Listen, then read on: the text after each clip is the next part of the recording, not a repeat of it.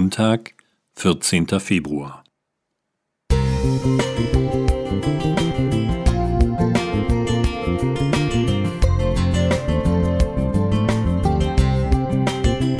Ein kleiner Lichtblick für den Tag.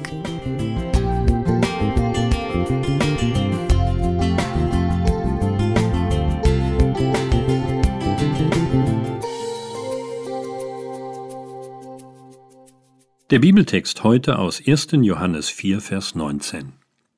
Lasst uns lieben, denn er hat uns zuerst geliebt.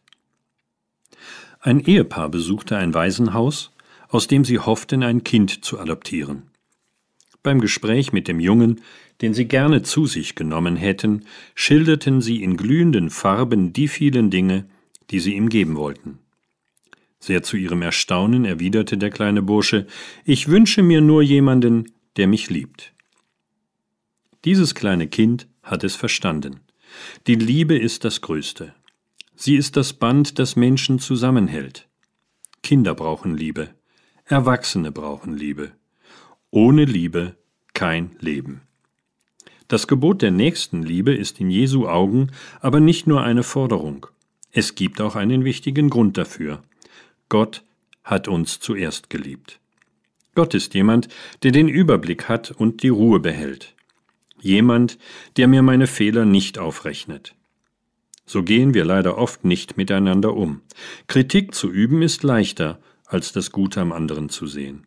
Dem anderen die Meinung zu sagen, ist einfacher, als Ruhe zu bewahren und ihm geduldig zu begegnen. Gott aber ist jemand, der barmherzig mit mir umgeht. Das erlebe ich als unglaublich entlastend.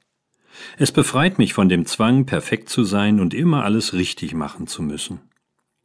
Gott liebt mich so, wie ich bin. Mit all meinen Fehlern, mit meinen Sorgen und Ängsten, mit meiner Schuld. Dieser Zuspruch bedingungsloser Liebe tut mir gut. Am Anfang von allem steht Gottes Liebe. Sie hält mich und trägt mich, gerade auch in schwierigen Situationen. Diese Erkenntnis macht mich dankbar.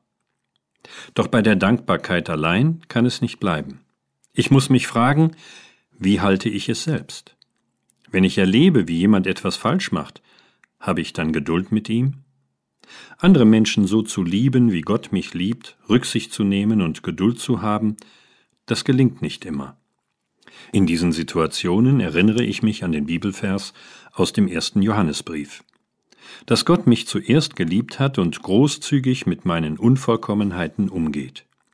Solch eine wohltuende Erinnerung, die wünsche ich dir und mir immer wieder.